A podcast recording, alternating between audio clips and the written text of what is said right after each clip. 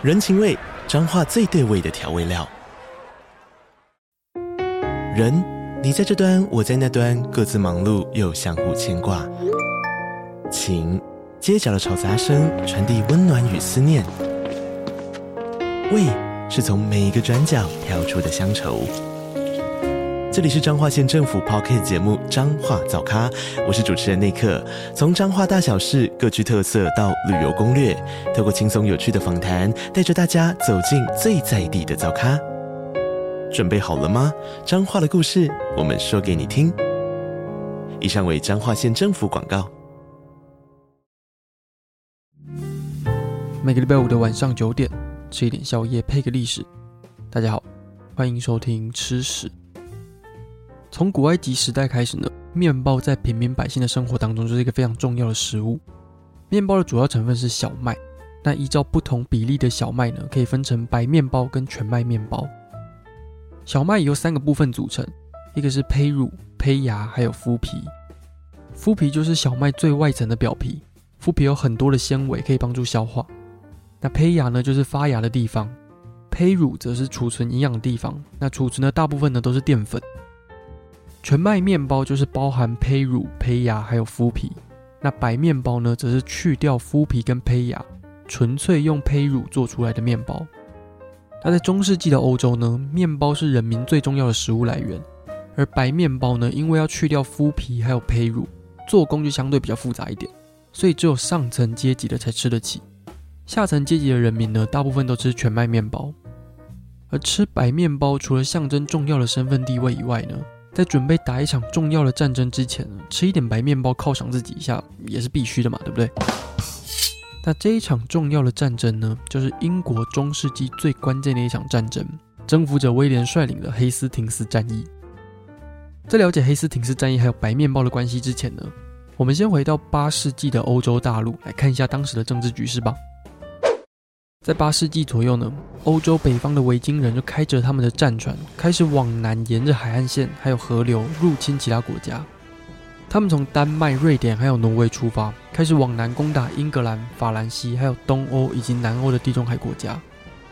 其中有一位非常厉害的维京人叫做罗洛，他又被叫做步行者罗洛，据说是因为他长得太高太壮了。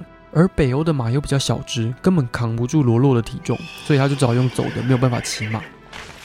罗洛占领了现在法国北方塞纳河下游的一大片土地。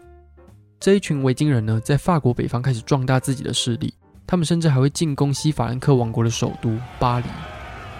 那次的攻击虽然没有把巴黎打下来，但是罗洛就一直骚扰法国。这一件事情呢，就搞了西法兰克国王查理三世很不开心。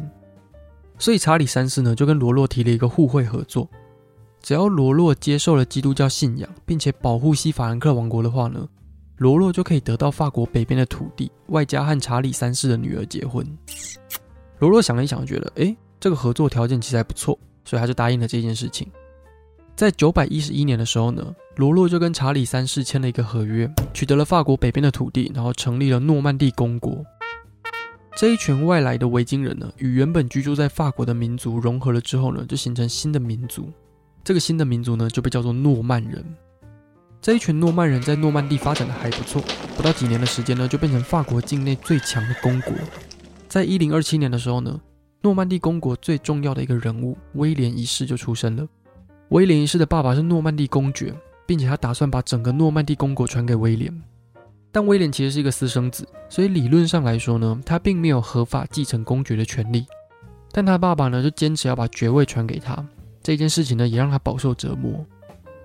威廉小时候呢，会被他的亲戚们威胁，那些亲戚们会宣称他们其实才是合法的诺曼底公爵继承人，而他小时候也曾经躲过一场暗杀。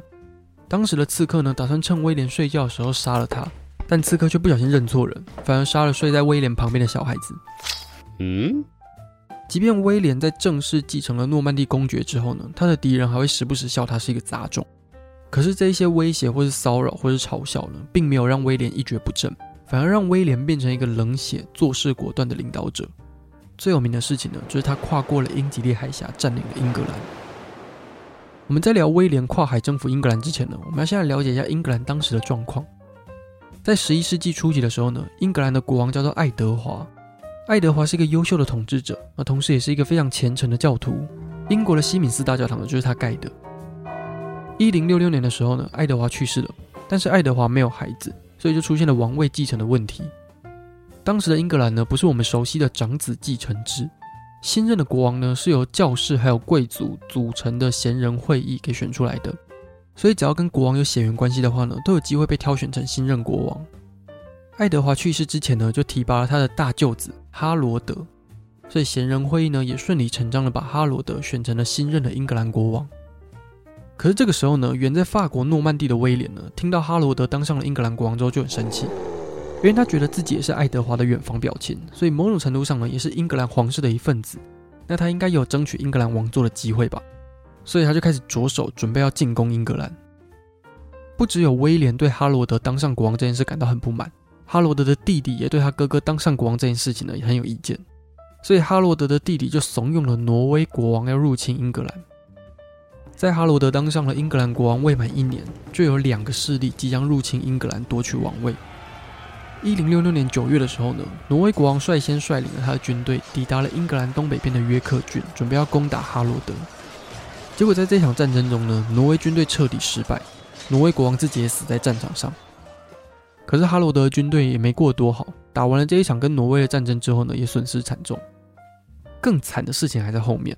刚打完挪威的哈罗德呢，就马上收到消息，他听说诺曼底的威廉呢，这时候也跨过了英吉利海峡，抵达了英格兰南边的黑斯廷斯。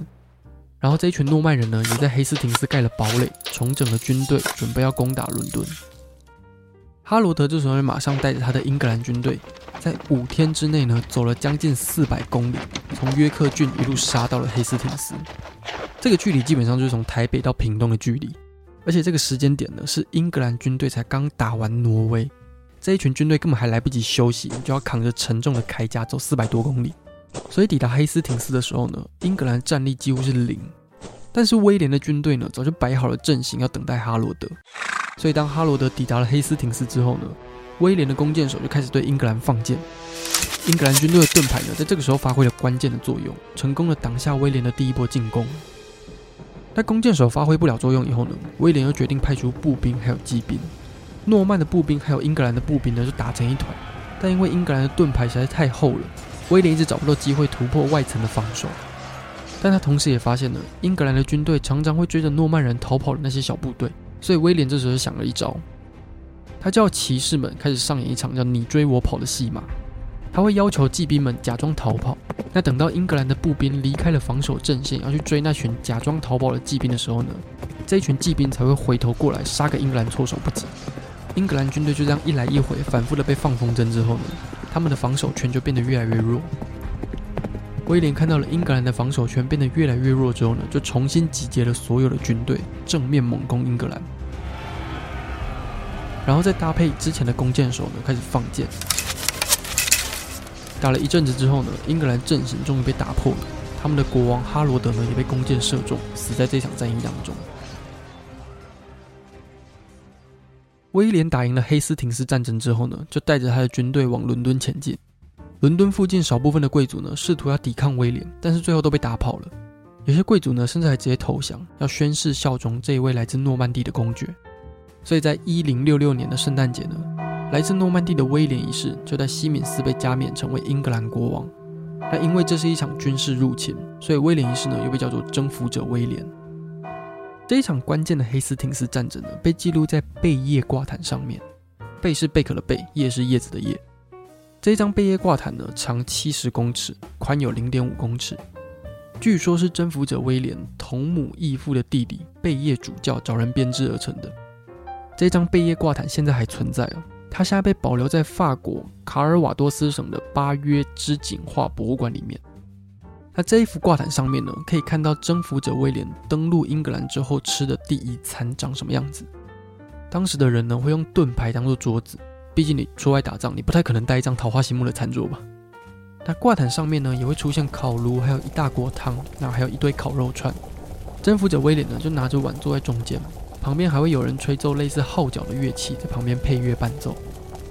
那烤炉上除了烤肉之外呢，还有一个长条形、长得像面包的东西，据说应该就是白面包。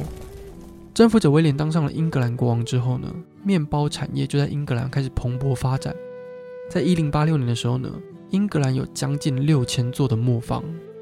除了磨坊变得更普及以外呢，筛网的出现也让白面包的口感变得越来越好。筛网可以过滤掉面粉里面的杂质。在筛网出现之前呢，大家要不是用手把杂质给挑出来，那不然就是不管的，把那些杂质一起吃到肚子里面去。这里指的杂质不单单只有像是麸皮呀、或胚芽这种纤维质比较多的成分，甚至连小石头或泥土或脏东西这种东西呢，全部都会在面包里面。所以中世纪的欧洲人呢，牙齿都不太好，有很大一部分的原因呢，就是因为吃面包咬到石头，不然就是珐琅质被细碎的砂石磨得坏掉。但是筛网出现之后呢，就可以让白面包变得更精致，变得更好吃。只是白面包仍然是贵族在吃得起的食物。一般老百姓呢，只能吃口感比较粗糙的全麦面包。但是到了二十一世纪呢，全麦面包反而变得比白面包还要高级，因为全麦面包含有丰富的纤维，比起纯粹是淀粉的白面包而言呢，更有饱足感，更能帮助消化，也不容易变胖。反而是白面包的组成呢，因为都是精致淀粉，容易变胖，也没什么营养，而被大家认为是不健康的食物。所以我们现在觉得很难吃的东西，说不定过了几百年之后，就会变成那种高级食物，有没有？对了，我就是在讲你啊，香菜。我觉得大家都误会香菜，我自己是觉得香菜是蛮好吃的啦，至少比起红萝卜跟三色豆，我觉得红萝卜跟三色豆这两种食物，大概过了一百年还是一样难吃。那征服者威廉当上了英格兰国王之后呢，也引进了欧洲的封建制度，新的制度呢，为英格兰未来的发展奠定了稳定的基础。英国知名的伦敦塔还有温莎城堡呢，也是征服者威廉那个时期盖的。他也把法语还有丹麦语带进了英格兰，改变了英语的使用习惯。就连现在的英国国徽上面呢，也可以看到法文的字样。可是征服者威廉呢，本身还是一个诺曼人，他为了要统治英格兰，就必须更了解英格兰的文化还有人口分布，所以他就对英格兰展开了一系列的人口普查。这一些调查结果呢，被收录在一本叫做《末日审判书》里面。《末日审判书》的目的呢，就是为了要有效的管理英国以及收税。那因为那时候的官员呢，在调查这一些资料的时候，会要求当地的民众提供完整详细的身家资料。这一些人民就觉得这个行为像是世界末日的审判一样，所以调查结果呢就被叫做末日审判书。征服者威廉的前半生呢可以说是非常风光，但他的晚年呢就没有那么好过了。他到了晚年的时候呢变得越来越胖，那在镇压某一次的叛乱的时候呢从马上面摔下来，他肥肥的肚子又撞到马鞍，然后就受伤了。后来还因为伤口感染就去世了。在他下葬的那一天呢，还因为太胖塞不进棺材里面，可是又不可能让国王曝尸荒野嘛，所以一群人呢就用力硬要把国王塞到棺材里面。结果威廉的尸体就爆开了，整个教堂呢全部都是威廉尸体的恶臭。风光一时的征服者威廉，晚年就变成发福者威廉。这个死法也可以被列入英国历届国王里面死的最奇葩的前几名了。好了，以上呢就是征服者威廉还有白面包的故事。那这一集的 CC 字幕呢，我们也会放在 KKBOX 上面，所以如果你想要边听边看字幕的话呢，就可以去 KKBOX 收听哦。好，那我们就下一拜见喽，拜了。